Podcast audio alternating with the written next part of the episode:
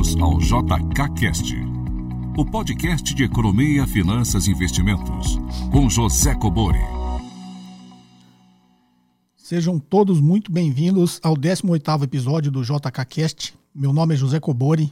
Eu novamente estou sozinho, porque agora em tempos de coronavírus, a gente tem cada um que ficar na sua residência, né? Então o Carlos Duarte está na residência dele, cuidando da sua família, cumprindo aí a, o isolamento né, necessário.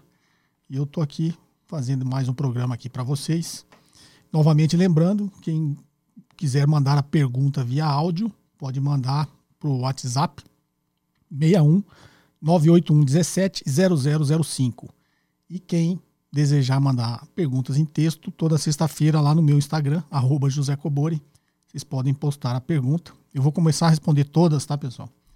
É porque realmente esses dias, é, desde que eu inaugurei esse do, do Instagram, eu não tenho tido muito tempo, mas eu prometo que eu vou responder todas. Inclusive agora, nessa época de mercados turbulentos, tá vindo muita pergunta, muitas dúvidas. É natural e eu vou tentar responder, se não aqui no podcast, gravar alguns vídeos no canal respondendo a pergunta de vocês, tá ok? Então vamos lá, eu vou colocar a primeira pergunta. Olá, Carlos Eduardo. Olá, José Coburi. É, primeiramente, gostaria de agradecer por vocês distribuir conhecimento sobre economia e investimento de forma gratuita.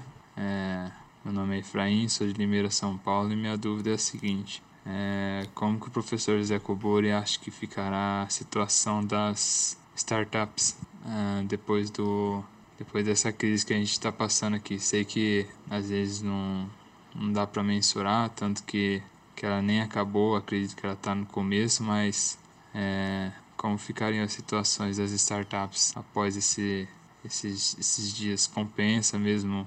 É viável fazer investimentos em startups? Bom, Efraim, é, de qualquer forma, o investimento em startup é um investimento quando você fala em investimento em empresas, né, é o investimento mais arriscado que tem, porque a maioria das startups ela ainda não tem, é, muitas não tem nem receita, né, muito menos lucro. Ou seja, são ideias né, que prometem aí é, corrigir alguma ineficiência do mercado e por isso elas recebem investimentos aí de no início de investidores anjo, né, de capital semente, depois isso pode se profissionalizar mais um pouco com fundos de venture capital e até, eventualmente, fundos eh, muito maiores acabam investindo em startups, né? como o SoftBank, que tem o dinheiro barato lá de juros negativos do Banco do Japão. Né? Na realidade, essa, essa crise de liquidez, acho que tem até uma outra pergunta aqui, que o complemento, ela afeta muito mais a economia real. A, a startup, de qualquer forma, ela ainda é uma promessa de futuro, né? é, digamos, eu invisto em, startups, né? Eu tenho investimento em três startups. De qualquer forma, o investidor em startup não tá, ele não está pensando em obter um retorno via lucro, até porque o lucro das startups são todos reinvestidos no crescimento da empresa, mas ninguém está vislumbrando algo, no mínimo aqui, há cinco anos. Né? Então, você tem um investimento startup, você já sabe que é uma empresa que vai te dar retorno no longo prazo. Se der, né? Porque, por que ela é arriscada? Porque a grande maioria acaba nem saindo do papel, né? E a grande maioria que sai do papel não dá lucro. Então, por isso é muito arriscado, porque é um percentual muito pequeno das startups que realmente viram um negócio lucrativo e dá retorno para o seu acionista, para o seu investidor. Então, assim, sob o ponto de vista da startup, é, eu, como eu sou um investidor em startup, me preocupa muito mais se aquele negócio, que é a preocupação anterior, se aquele negócio realmente vai atender alguma ineficiência do mercado, da economia ou de algum setor específico, né? Porque as startups é, são empresas aí disruptivas, é, geralmente que utilizam tecnologia para corrigir uma ineficiência no mercado, mais que seja não seja um mercado inovador, pode ser um mercado maduro. Né? Acho que eu até comentei aqui o Uber, ela corrige uma ineficiência do mercado de transporte, mercado maduro, mercado antigo, mercado tradicional, setor, né? Então, acho que o foco do investidor startup ainda é, é olhar se aquele negócio, aquela startup passando por esse cenário né, de grande incerteza no mercado, de grande turbulência e um grande impacto econômico que esse evento inesperado do coronavírus trouxe para as economias, para o mundo todo, é, qual vai ser o impacto dela em cima dessa, empresa, da startup. É, do ponto de vista de curto prazo, que é o que todo mundo se preocupa, né, essas bolsas todas caindo, circuit break, esse pânico, né, essa incerteza toda, eh, os investidores todos muito, digamos, inseguros, o mercado todo atrás de liquidez, mas isso não afeta a startup. Né? É, o investidor startup não é afetado por isso, ele não está preocupado. A startup vai ser afetada como qualquer empresa, se o negócio dela for mal, ou se esse cenário econômico, né, de recessivo até depressivo, vier a prejudicar o negócio da empresa. Então, a sua análise continua sendo uma análise de longo prazo, especificamente sobre o negócio daquela empresa, daquela startup. Tá ok, Efraim? Espero ter respondido a sua dúvida. Não sei se você é um investidor em startup, né? É, mas acho que você tem que manter o seu foco em avaliar aí os fundamentos dessa startup, se ela realmente é, vai conseguir extrair lucro do mercado. Tá joia? Vamos aqui então para a próxima. Olá, professor Cobori. Aqui é o Edson de São Paulo. Parabéns pelas suas explicações, sempre bem didáticas, muito claras, muito elucidativas. E a minha pergunta é, é o seguinte: é, essa semana, com essas quedas e todo, toda esse, essa questão do petróleo e do coronavírus e a queda da, da bolsa é, nos Estados Unidos e no mundo inteiro, os Estados Unidos parece que ontem, sexta-feira, é, injetou 1,5 trilhão de dólares na economia e aí a bolsa subiu. É, eu gostaria que o senhor explicasse de uma forma didática como que é, essa injeção de dinheiro reflete na economia e especificamente na valorização das ações na bolsa, né, no primeiro momento teria essa injeção de dinheiro alguma relação com a recompra de ações? Ou, ou a, a, a explicação é apenas outra? Bom, Edson, é, isso foi uma medida inédita, né? Na realidade, tudo que está acontecendo atualmente parece bastante inédito, né? A magnitude de tudo isso e, digamos assim, é, uma, é, uma, é um evento inesperado, imprevisível, que eu sempre falei, né? Que isso sempre pode acontecer e isso pega todo mundo de surpresa. Então a gente estava num mercado de euforia. Né? Já tem um ano que eu venho falando isso para tomar cuidado, que geralmente esses mercados de euforia acabam dessa forma. A gente nunca sabe quando vai vir um evento inesperado e vai acabar com a alegria de todo mundo. Então por isso que o investidor ele tem que ser sempre muito é, consciente, é, olhar sempre a longo prazo, né? E investir em empresas, em fundamentos de empresas, tá? Porque essas empresas que sobrevivem a essas grandes crises. Essa injeção de liquidez é muito inédita, mas ela não tem nada a ver com, com o que você falou de recompra de ações. Ela afeta porque ela afeta a liquidez, né? Então, explicando um pouquinho, é, a explicação deveria ser muito mais longa e complexa, né? Tem uma aula que eu falo só sobre isso no meu curso, mas aí vai tomar muito tempo de vocês. Vou tentar ser até um pouquinho mais didático e explicar. Que, que acontece nesses momentos é, que a gente está passando, né? Existe uma, uma grande crise de liquidez. O que é crise de liquidez? Falta dinheiro, porque as crises elas destroem riquezas. Então, pegar o exemplo lá de 2008, da crise do subprime, né? Muita gente investiu, muitos fundos compraram esses títulos subprime, é, e depois que o mercado imobiliário parou de subir e começou a cair, né? Já expliquei isso aqui uma vez em detalhes também. Ele chega num patamar ali que a gente chama de break-even, né? Do preço ali do imóvel com o valor do aluguel esse negócio não se sustenta mais, porque muita gente se financiou para alugar o imóvel e pagar o, o, o, investimento, isso acabou virando um negócio. O ativo imobiliário caindo de valor, chega um momento é que essa conta não fecha, os imóveis começam, começam a ser devolvidos, né? E aí eles entram é, na ponta de venda, né? É, mercado tudo compra e venda, né? Oferta e procura. Então, enquanto você está na ponta de compra, você está ajudando o preço a subir. Quando você passa para a ponta de venda, você está ajudando o preço a cair. Foi isso que aconteceu lá existiam muitos títulos atrelados a esses financiamentos imobiliários, né? os famosos CDOs, os CDS, né? que eram o, o contrário, que era o Credit Default Swap. Então existia muito muita alavancagem, muito dinheiro sendo fabricado com esses papéis, né? com esses, papéis, esses créditos imobiliários. E aí, quando essa continha não fechou, os imóveis começaram a cair, eles eram lastro, né? esse fluxo desses negócios imobiliários, desse financiamento, era o lastro desses papéis, eram os fluxos de crédito para esses papéis. Eu até acho que já expliquei, não sei se foi na aula foi aqui, é que as nossas CRIs é né, uma espécie de subprime, né? É óbvio, só estou falando o, o, ativo em si, né? Cria um certificado de recebível imobiliário. E os subprimes lá geraram muitos certificados de recebíveis imobiliários. Então ele tem que ter um fluxo de pagamento nesse crédito imobiliário. Então o que, que aconteceu? É, esses papéis viraram pó, porque eles deixaram de ter lastro, o lastro deles, esses imóveis e esses fluxos de, de aluguéis e de, de, de pagamento dos financiamentos, ele da noite para o dia começou a perder o lastro, esses papéis deixaram de valer alguma coisa, né? talvez nada, né? muitos viraram pó, só que tinha fundos no mundo inteiro que tinham comprado esses papéis. Então, é, o que é um fundo de investimento? Né? Para vocês que já investem ou até para quem não investe. Um fundo de investimento é uma um condomínio de investidores, né? Você entra lá e compra uma cota daquele fundo, ou seja, você passa a ser sócio do fundo, tá? O fundo ele tem, ele tem CNPJ, né? Ele tem personalidade jurídica própria. É como se fosse uma empresa, um fundo de investimentos, tá? Para quem está investindo em fundos. Você é cotista daquele fundo, ou seja, eu sou sócio daquele fundo. Só que aquele fundo pega o seu dinheiro e compra ativos no mercado. Se esses ativos deixam de ter valor, você, como cotista do fundo, vai perder também, como sócio do negócio, você vai perder é, dinheiro nisso aí, né? Você vai, é, vai destruir riqueza, que a gente fala nessas crises, que acontece? Um, um processo de destruição de riqueza. Você tinha 100, agora caiu tudo, você tem 50. Então, teoricamente, destruiu metade da sua riqueza, do seu patrimônio. Se você é um cara que tem capacidade, tem outros investimentos, o que, que você faz quando falta liquidez? Você vai e vende os outros ativos que você tem. Então, imagine você tinha dinheiro nesse fundo, você tinha imóveis, você tinha ações, é, sei lá, você tinha é, títulos do tesouro, de repente você perdeu metade do seu patrimônio ou você estava um pouco mais concentrado, digamos lá no, em ações. É, perdeu não, tá? Por isso que eu falo, você está no longo prazo, você só perde se você vender.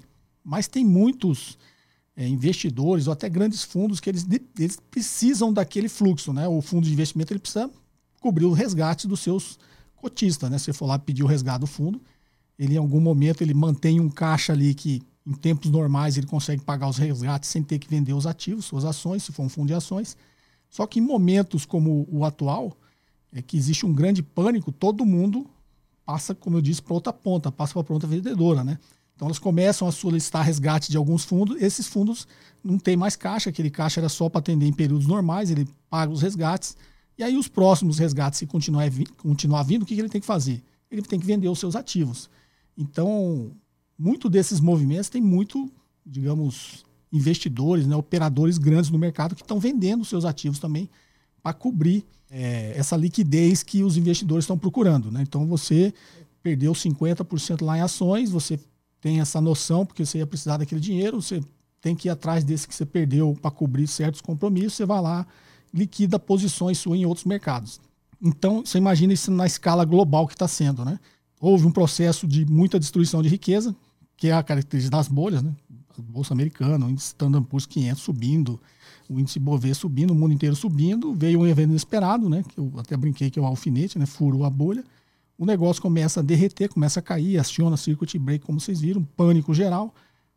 Todo mundo ali tem uma sensação de, de que perdeu riqueza. Né? Por isso que eu falo, o investidor de longo prazo, não, ele não precisa fazer nada. Ele está vendo ali, vai cair, ele sabe, o mundo não vai acabar, pelo menos a gente espera, né? O mundo não vai acabar. E assim que o mundo se estabilizar e se recuperar, lá na frente a economia volta no, novamente para um ciclo de prosperidade. Então, o investidor de longo prazo ele está de olho nisso, né? Então, ele não precisa se preocupar com essa volatilidade de curto prazo. Só que tem muitos investidores, muitos agentes do mercado, os agentes econômicos, como todos nós somos, que estão posicionados no curto prazo. Então, esses precisam esses têm uma pressão para tomar uma decisão no curto prazo. Porque ele não sabe se a bolsa vai continuar caindo, vai ficar um mês caindo, vai ficar dois meses caindo. E ele tem uma necessidade de liquidez, ele vai ter que liquidar a sua posição. Ele tem essa pressão para tomar essa decisão.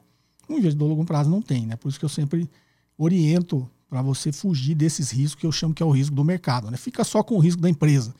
O risco da empresa é um negócio dela se dá lucro ou não. Se você opera no curto prazo, você tem o risco da empresa e tem o risco do mercado, porque o mercado fica volátil assim, você acaba sendo prejudicado. Então, o risco de mercado é que você elimina ele com o tempo, né? Com o horizonte de tempo que você está investindo. Toda essa explicação tá é para explicar para você que nesse processo todo de pânico nos mercados, existiu um grande processo de destruição de riqueza. E quando você destrói riqueza, existe uma corrida, uma busca por liquidez de todo mundo. Então houve uma destruição de riqueza, as pessoas vão tentar resgatar, vender os seus ativos em outros mercados para recompor aquela liquidez daquela, daquela destruição de riqueza que ele, que ele perdeu. É, no movimento de pânico, como eu já expliquei, todo mundo tem tendência de voltar para casa, não é isso? No movimento de pânico aqui, para onde você vai? Para sua casa. E o investidor é a mesma coisa, né? O investidor estrangeiro está no Brasil, o que, que ele quer? Ele quer voltar para o país dele. O que, que ele faz? Liquida as posições dele que ele tem eventualmente no Brasil.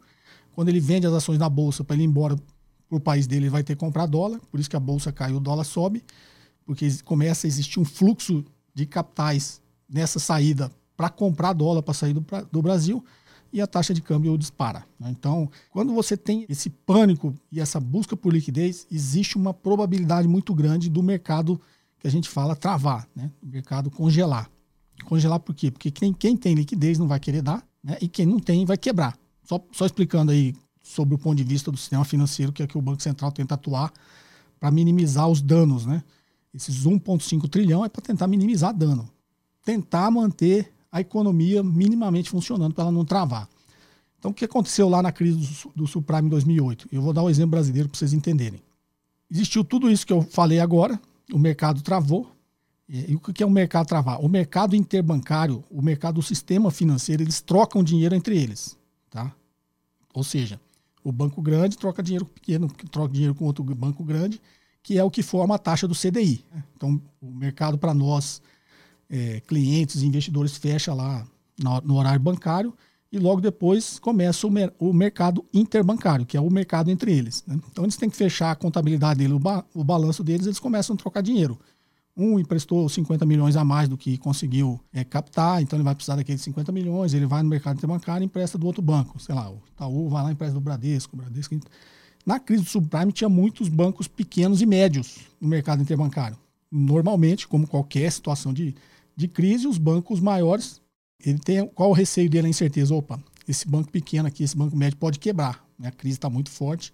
Eu não vou trocar dinheiro com esse cara que ele pode quebrar e aí eu não vou ter meu dinheiro de volta. O que, que acontece? É, é a profecia autorrealizável. Né? Como todo mundo para de fornecer liquidez para os bancos médios e pequenos, eles quebram.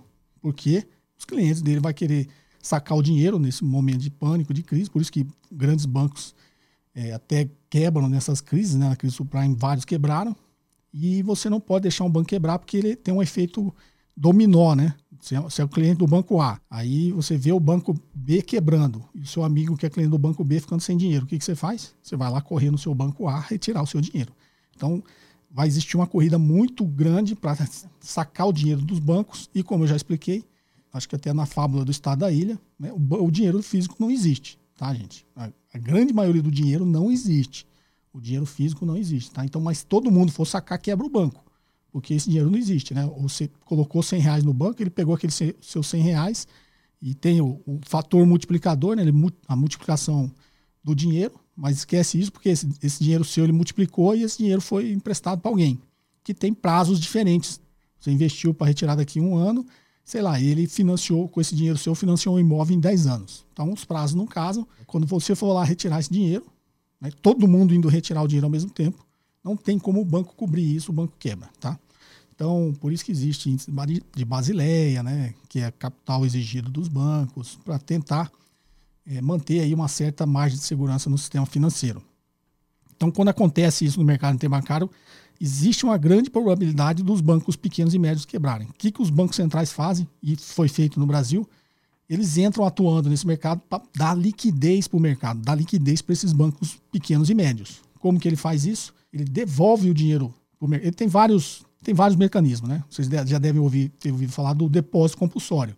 Depósito compulsório é de cada 100 reais que o, você deposita lá no banco, ele não pode pegar esses seus 100 reais e utilizar para as operações dele, porque senão ia ter um poder de multiplicação infinito.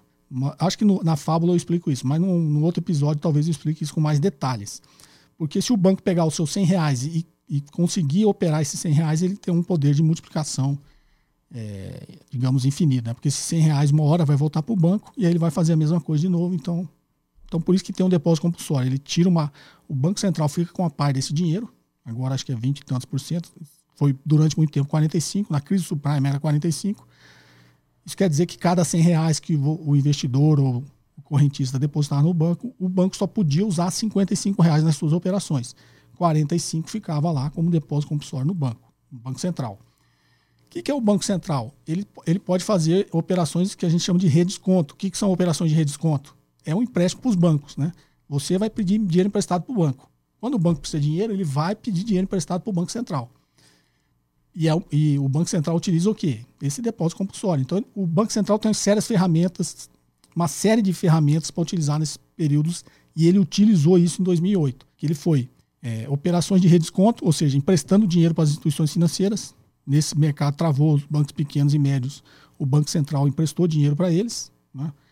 É, liberou uma parte do compulsório, ou seja, aquele banco, lembra do 100? Você pôs 100, o Banco Central ficou com 45 compulsório, o banco ficou usando 55. Num momento extremo desse, o que, o Banco Central fez? Liberou uma parte desse compulsório para dar liquidez para esses bancos.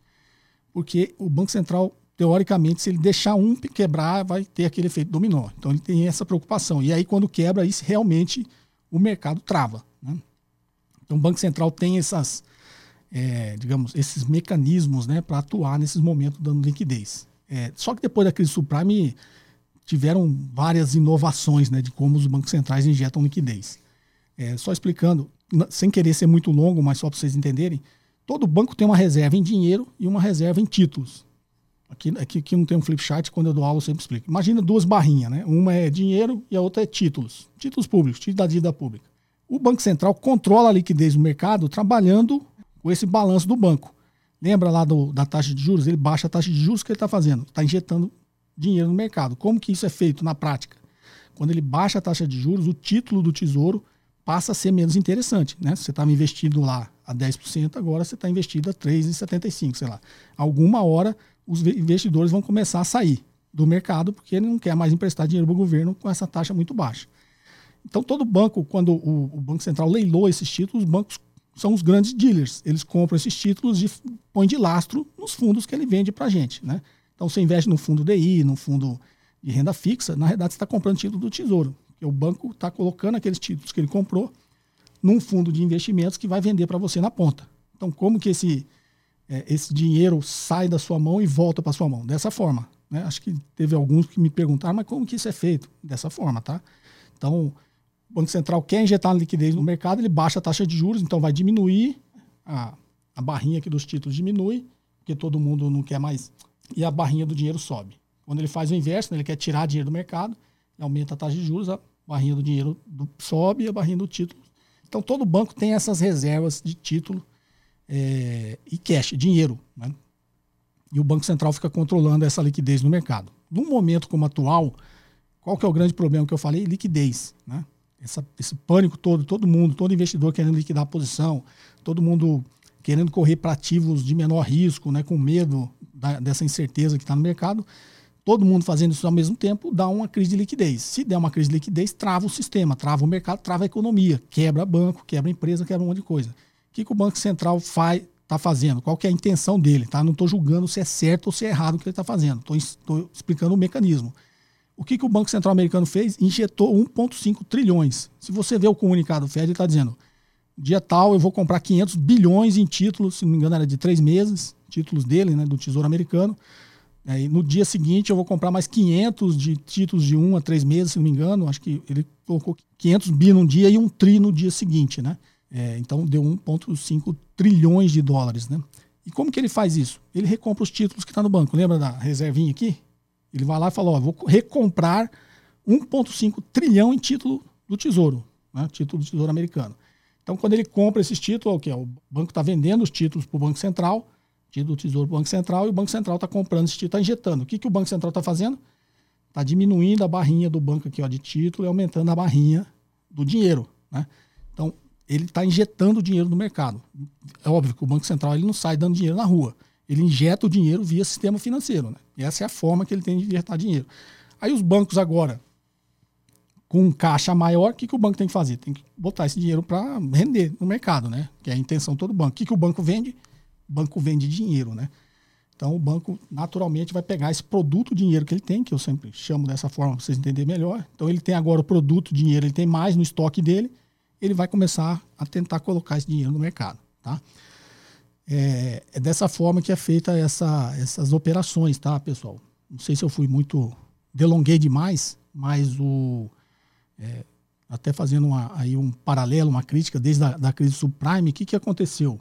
O, essa grande injeção, os quantitative né, é, que o Banco Central americano fez, que o Fed, que é o Federal Reserve, fez, é, existia uma, uma expectativa que esse dinheiro ia gerar muito muita inflação, né, chegando até uma hiperinflação, porque esse dinheiro indo para o mercado, ele ia virar consumo, ia pressionar os preços e ia gerar inflação.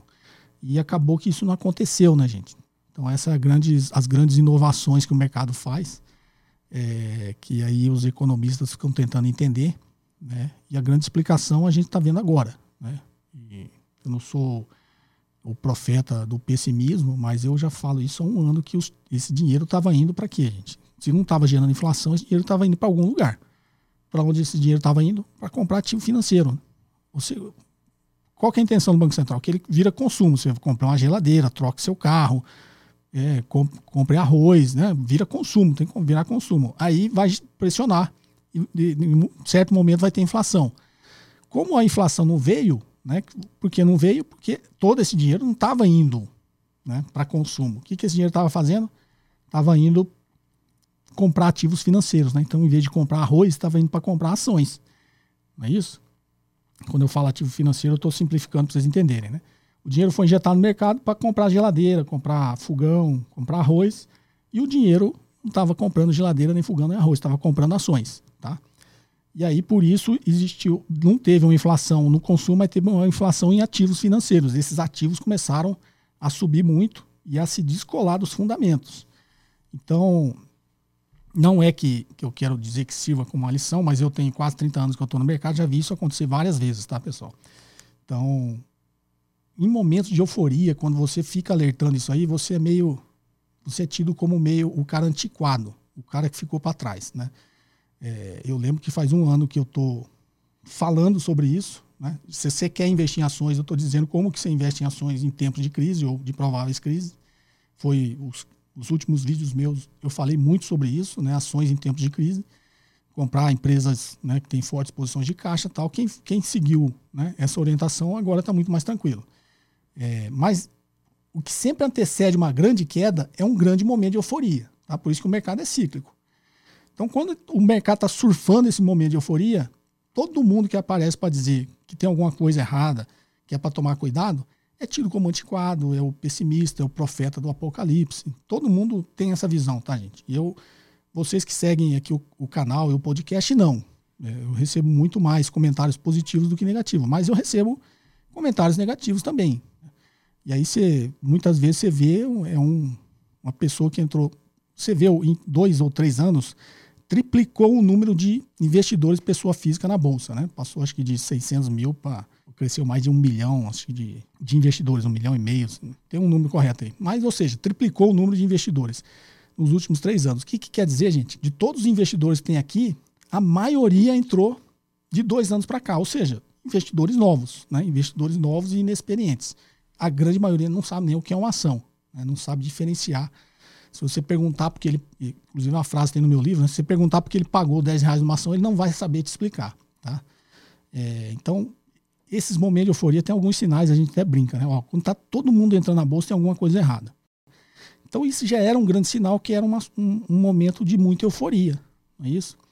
E quando você vê, quando você alerta, você vê que todo mundo que te critica é, são, é engraçado que são essas pessoas novas que entraram no mercado. Então a pessoa, isso é do ser humano, né? Ele entra agora, começa a ganhar dinheiro porque está tudo subindo. Quando está tudo subindo, qualquer um ganha dinheiro, né? É como era lá em de 2003 a 2008. A mesma coisa aconteceu. Todo mundo ganha dinheiro, todo mundo vira o gênio das finanças. Todo mundo começa a dar curso, começa a ensinar como investir em ações, começa a não sei o quê. Você pode ver que a grande maioria hum, foi expurgado do mercado agora nessa crise. Ou será ainda, tá? Então, é, você passa muito. E eu lembro que eu até citei o Warren Buffett, né? Ele foi dado como antiquado. Eu conto, nas minhas aulas no MBA, eu conto a historinha lá, como foi criado o Nasdaq é uma história até legal. Quem sabe um dia eu conto aqui. Que como foi criada a Bolsa Eletrônica Nasdaq, né? Eu até, é uma, uma história legal. Depois, com mais tempo, eu, senão eu vou sair do foco aqui. Eu conto. E na época que o, que o Nasdaq, né, a, bolsa eletrônica, as empresas estavam abrindo capital na bolsa eletrônica lá, que era a Nasdaq, porque ela não podia, só fazendo adendo, não podia abrir capital na Bolsa de Nova York, porque a Bolsa de Nova York exigia lá que a empresa tinha que ter no mínimo cinco anos funcionando. E a grande maioria das empresas de tecnologia não tinha, né? era recém-criada. Então, por isso a Bolsa Nasdaq, que aceitava, cresceu muito rápido. E aí aquela foi a famosa bolha do ponto com. Eu estou falando de, de, uma grande crise antes ainda do subprime, né? Que a do, da Nasdaq foi lá em 2000, 2001. Depois, nesse período, teve várias crises pequenas, tá, gente? Estou falando só das grandes. Teve lá em 2000, 2001, depois teve agora em 2008 e está tendo essa agora. Tá? E cada crise que vem, ela é meio sem precedente, é sempre uma coisa nova, né? Porque o ser humano, ele descobre que fez uma besteira lá no mercado imobiliário e deu o subprime, naquele lá provavelmente ele não vai fazer, tá? Mas ele vai inventar outra besteira para fazer. Isso é do ser humano, não é isso? Então, o que aconteceu lá no Nasdaq? Mesma coisa. Todo mundo, mercado de euforia, empresa.com subindo, tanto que foi conhecido como a bolha da bolsa eletrônica né, dos Nasdaq, das, das empresas.com, todas as empresas subindo e o Warren Buffett não estava investindo naquilo. Eu lembro que na época você lia os, os artigos, tá todo mundo tirando sarro. É mesma coisa que eu tô falando, é antiquado, ficou para trás, velho, gagá. Coitado, escutou tudo. Só que é óbvio, ele não liga para isso, né? Mas quem é que estava chamando ele de velho, gagá, antiquado? É um cara que já investia há muito tempo? Não, eram os investidores novos. Provavelmente quem estava investindo nessas .com. Falando que ele não sabia mais avaliar a empresa, não sei o que, ele ficou. Quando o mercado derreteu, teve uma bolha, o que aconteceu? ele foi lá e começou a comprar a empresa. Ele não estava investindo naquilo, ele estava com dinheiro em cash, né? 2008, a mesma coisa. A mesma coisa. Todas as empresas subindo, inclusive o Warren Buffett era um que estava dizendo que tinha alguma coisa estranha no mercado. Todo mundo subindo. Novamente, quem surfou essa onda de 2003, 2008, gênio das finanças, né? Você pegar um, cinco anos subindo, qualquer ação que você comprar, você vai ganhar dinheiro. Todo mundo vira gênio das finanças. Todo mercado subindo. Ele avisando. O mercado caiu, o que ele fez? Foi lá e comprou um monte de ações. É, comprou a companhia ferroviária inteira, comprou 5% do Goldman Sachs, e fez a feira, né? Agora, mesma coisa, gente. É, acho que a bolsa subindo, já tem de dois anos para cá, as pessoas também tirando o sarro dele, de novo, né? E ele tava com, acho que o primeiro vídeo que eu gravei, falei, ele já tinha mais de 100 bi, 100 bilhões de dólares em caixa. Ou seja, ele não estava comprando, ele estava vendo que o negócio está subindo demais, os preços estão esticados, né? descolado do fundamento, eu não vou comprar. Não é um tal do preço importa ou não. Eu não vou comprar, ficou com o dinheiro em caixa. O mercado derreteu agora. O que vocês acham que ele vai fazer com 180 bilhões em caixa? Vai comprar ações baratas. Tá? Novamente, antes disso acontecer, é o velho gagá, é o cara antiquado, é o cara que não sabe avaliar a empresa. Por quê? Porque ele estava perdendo do Standard Poor's 500, que é o índice da Bolsa de Nova York. Né? o índice da nossa bolsa, que é o Ibovespa, da bolsa de Nova York é o Standard Poor's 500, que são das 500 maiores empresas americanas, né, listadas na bolsa de Nova York. E aí o, índice Standard Poor's 500, né, óbvio, explodindo lá, máximas e máximas, como a nossa aqui, né? E ele, né, os investimentos dele, da Berkshire Hathaway, né, ficando para trás, ó, tá perdendo do, do Standard Poor's há muito tempo, e o cara já era, não sei o quê. Pergunta onde é que está o, o, índice Standard Poor's 500 agora e onde é que está as ações da Berkshire Hathaway. Perdeu, perdeu porque todo mundo perde, mas tenho certeza, eu não olhei, tá? Mas tenho certeza que perdeu muito menos que o índice Standard Poor's 500. Então, se você tirar a foto agora, você tirar a foto agora, o fundo dele rendeu muito mais que o Standard Poor's 500. A foto de uma semana atrás, ele estava perdendo para o Standard Poor's 500. Então, a gente tem que respeitar as pessoas que têm mais experiência no mercado. Gente. Isso é do ser humano, né?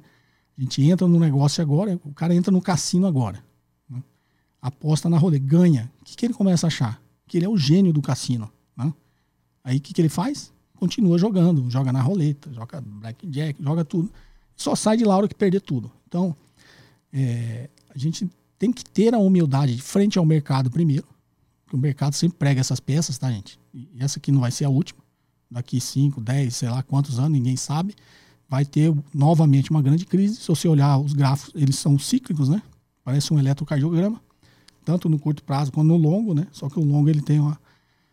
É, eu costumo dizer que tem aquele formato de chicote, né? Depois eu também conto isso aí. Então, a gente tem que ter esse respeito, né? Pelas, é, pelo mercado primeiro e por aquelas pessoas que já passaram por várias crises e sabem como isso acontece, né? sabe as peças que o mercado prega, sabe as seduções e as tentações que tem no mercado. Né? Todo mundo. Por que, que entrou esse monte de investidor agora recentemente? O mercado seduz, está tudo subindo. O, o, ser humano tem, tem aquela, aquele sentimento de não querer ficar fora da festa. Não tem aquilo? Meu vizinho está ganhando. Meu cunhado está ganhando. Meu primo está ganhando. Cara, eu vou lá ganhar também. Eu não sei nem que é. Está ganhando dinheiro com ações. Vou lá também comprar ações. Então, o que eu sempre prego, não compre, não faça nada que você não saiba o que você está fazendo, você não tenha domínio e conhecimento daquilo. Tá ok?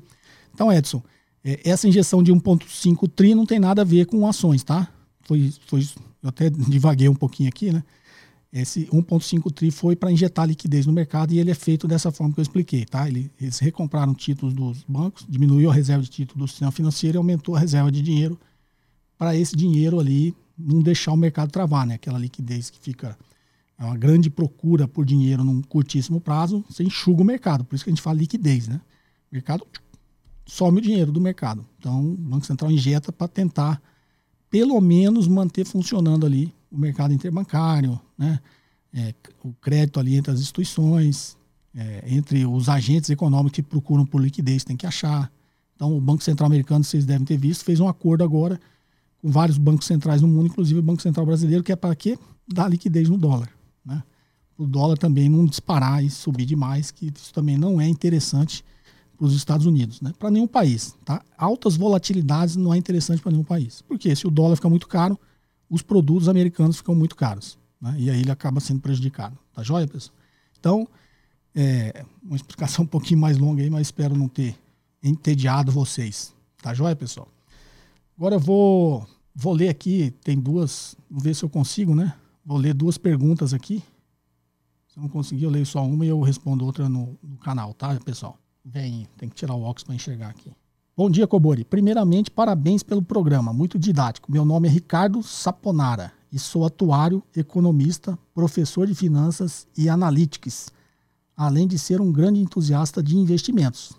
Pergunta para seu podcast.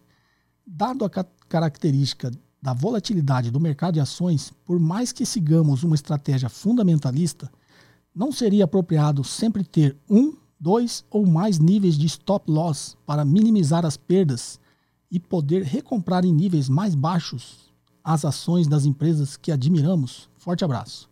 Bom, Ricardo, essa é uma dúvida comum tá? de todos os investidores, é, a maioria dos investidores, né? principalmente esses que operam análise técnica.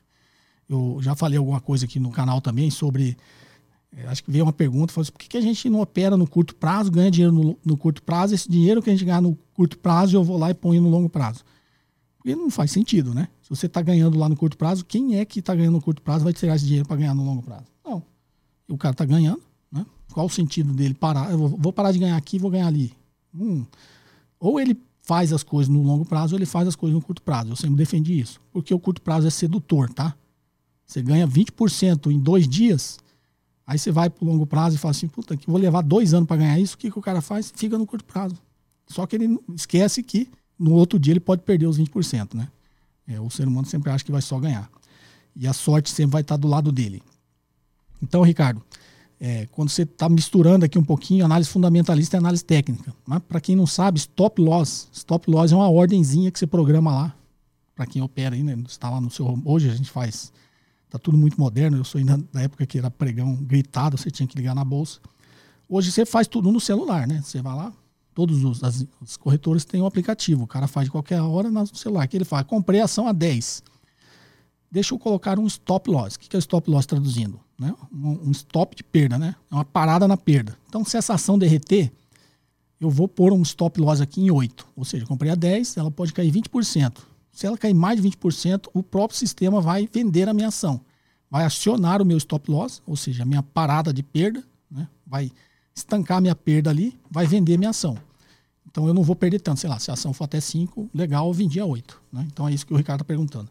Por que não colocar um, dois ou mais níveis de stop loss para o mercado vender sua ação e depois você recomprar mais baixo? Essa é a grande armadilha do mercado. E quem disse para você que a ação vai cair mais? Quem disse, eu vou te falar, tá? O mercado prega peças. Eu já operei mercado futuro, tá? Lá muito tempo atrás, né? Por isso que eu aprendi. Eu já operei índice Bovespa futuro, já operei juros, já operei dólar. Eu sei como isso funciona. E eu sei como isso é sedutor.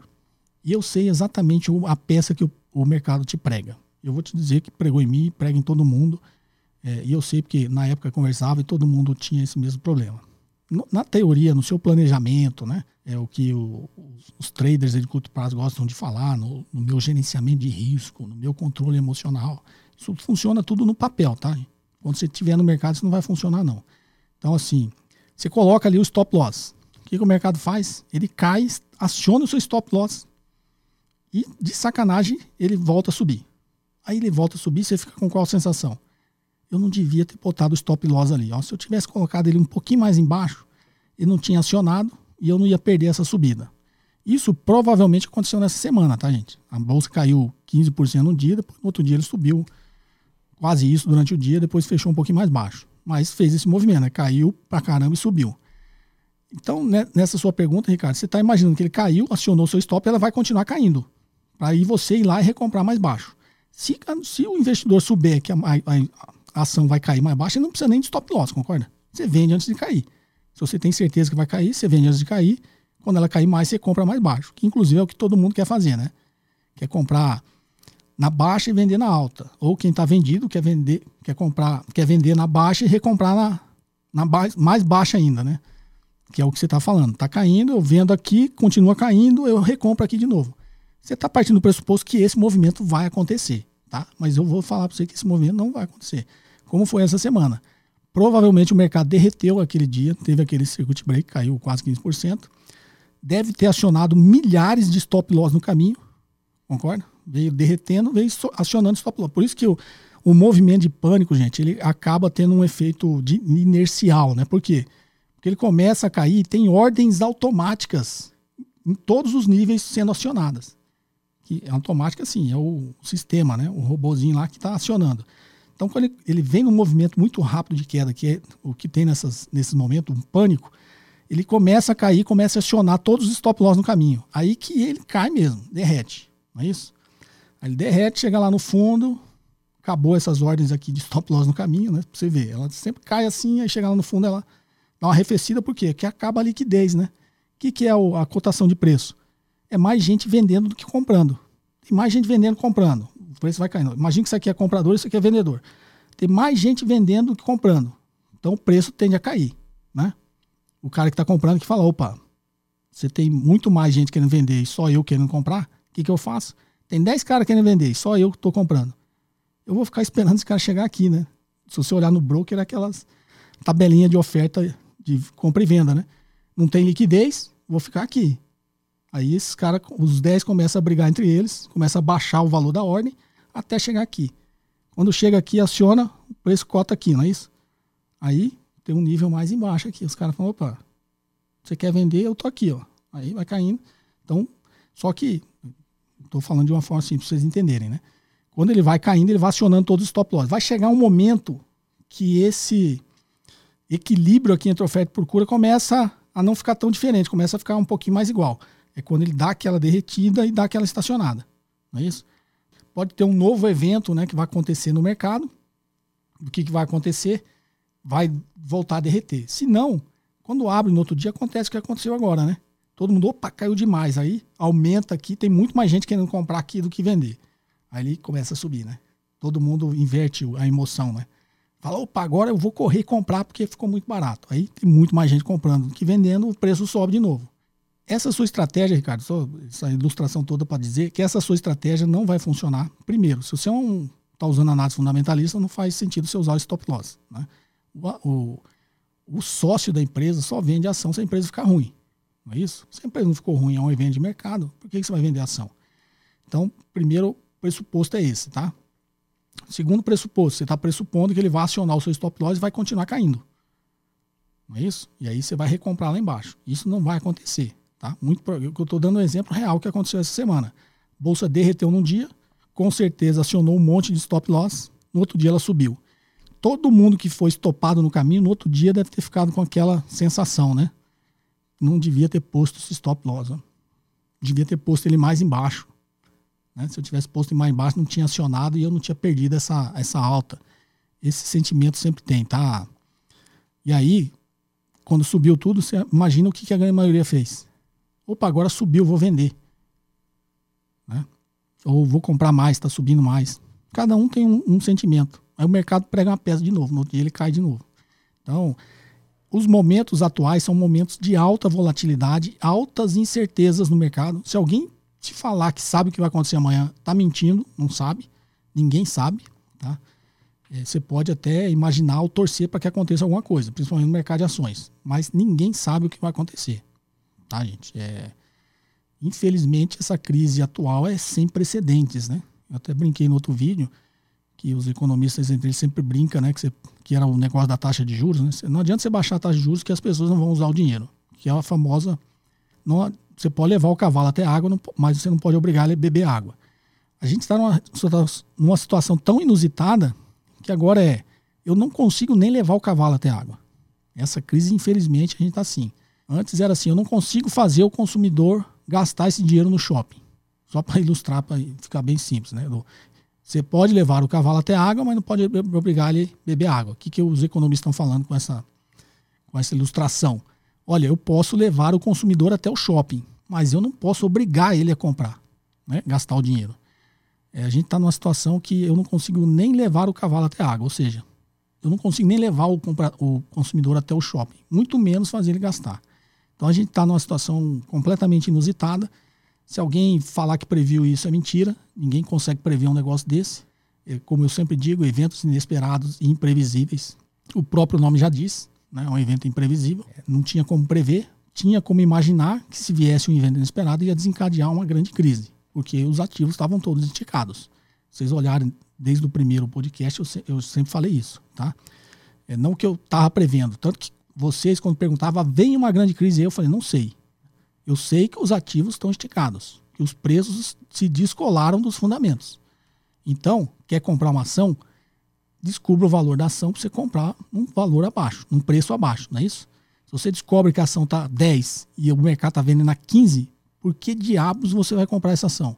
É uma grande discussão aí do pessoal que gosta de falar de preço importa ou não. Aí comprou lá 15, o mercado derreteu, agora está 5. Sabe quanto tempo vai demorar para essa ação voltar para 15? Talvez nunca volte. Como era o da Petrobras, naquela grande capitalização, chegou a 47. Quanto que está a ação da Petrobras hoje? Então, não vai voltar para aquilo, eu creio que. Não vou falar nunca mais que é difícil você falar que as coisas são impossíveis, mas vai levar muito tempo se chegar, tá? Então, nesse meu exemplo simples, você está lá, você está vendo que o mercado está esticado. Os preços estão muito acima do valor. Né? Na minha analogia, o valor é 10, o mercado está negociando a 15. Legal, vou comprar essa ação. Por que, que você vai comprar essa ação? Aí veio essa crise agora. Provavelmente, isso é uma ilustração, exemplo, tá, gente? Provavelmente essa ação que estava 15 agora está 5. Várias empresas aí perderam muito mais de 50% do valor, tá? Se vocês olharem na bolsa. Muito provavelmente essa, essa ação está 5. Você sabe quando é que essa ação vai voltar a 15? eu diria para você que em 90% dos casos nunca mais. Porque a ação que cai mais do que cai a média do mercado é porque aquela tem um bom motivo para isso. Inclusive o vídeo que eu vou até colocar aqui de novo, eu, no meu vídeo passado eu falei, eh, assista um vídeo mais ou menos um ano atrás que eu ponho lá 10 lições para investidores. Tem uma delas que eu falo isso. Uma ação quando está barata, muito provavelmente ela tem um motivo para isso. Tá? Não é só porque a ação está barata que você vai comprar que ela vai subir. Não muito provavelmente uma ação, quando está barata, ela tem motivo para isso. É, e aí, vou fazendo a analogia do mercado eficiente, né? Que isso, eu, isso eu ensino na academia, mas é uma grande discussão entre o pessoal que fala que preço importa ou não, porque fala que o mercado sempre é eficiente. Nesse vídeo eu também falo sobre isso. O mercado é eficiente na maioria das vezes. Só que ele só te engana nas vezes que ele não é eficiente. Qual que é o segredo dos melhores investidores? ele só opera naquele momento que ele está vendo que o mercado é ineficiente. Então, ele opera na mão certa, né? Ele está vendo que o mercado é ineficiente, precificando um negócio muito maior, ele não compra, né? Ele compra quando o mercado é ineficiente, que está precificando muito abaixo do que vale. Então, essa é uma. Fica essa lição aí, tá, Ricardo? É, continue na análise das empresas, dos fundamentos, tá? E esquece esse negócio de Esquece não, né? Um conselho que eu daria, já que você me perguntou, é, não mistura né, as estações aqui, análise fundamentalista com análise técnica, não costuma dar certo, tá? É, até porque você, a sua pergunta parte do pressuposto você vai vender e o preço vai continuar caindo. Isso nem sempre acontece. Tá joia? Deixa eu pegar mais uma. Vai ficar um pouquinho mais longo, mas vale a pena, né? Bom dia. Devido às quedas dos juros, como toda a massa efetuou investimentos em fundos de ações. Todos nós novatos estamos assistindo o capital descer a cada dia. Tenho uma dúvida igual a de um colega que vi nos comentários. Existe a possibilidade do valor investido nesses fundos derreter totalmente e chegar a zero? Ou seja, derreter por completo? E se negativar, como fica a situação de quem investiu nesses fundos? Ele não colocou o nome, mas ele, se ele estiver escutando, ele sabe. Ó, essa pergunta é, é bastante interessante que as pessoas às vezes não têm noção né, do que eu falei no início. Um fundo de investimento é uma empresa. Ele tem CNPJ e tem personalidade jurídica própria. Então é a mesma coisa que você está comprando a cota de uma empresa. Você está comprando a cota de um fundo de ações, você está comprando a cota de uma empresa. Que é uma empresa o quê? Se eu fosse fazer uma analogia, é uma empresa de participações, né? Você pega o seu dinheiro e compra participações em empresas. Então, como toda empresa, ela pode quebrar, pode falir. Como no, no, eu falei na crise subprime, vários fundos faliram. Pode derreter e chegar a zero? Pode. Pode ficar negativo? Pode. O que, que acontece nessas situações? Você é sócio dessa empresa, você vai ser chamado a cobrir o prejuízo. Como uma empresa, você é sócio da padaria, ela deu prejuízo. Bem, pessoal, desculpa, eu dei uma cortada aqui porque realmente acabou o espaço no cartão aqui. Eu achei só esse pedacinho final aqui para a gente encerrar, tá? Tem bastante perguntas aqui, eu respondo no canal e respondo novamente aqui o resto no podcast. Agradeço a atenção de vocês, espero que vocês tenham gostado desse episódio. Novamente, para quem quiser enviar áudios com as suas perguntas, o DDD é via WhatsApp. O DDD é 061 981 17 0005. E perguntas toda sexta-feira pelo Instagram no arroba José Cobori. Tá ok? Um forte abraço e até o próximo episódio. Você ouviu mais um episódio de JK Cast, o podcast de economia, finanças e investimentos com José Cobori.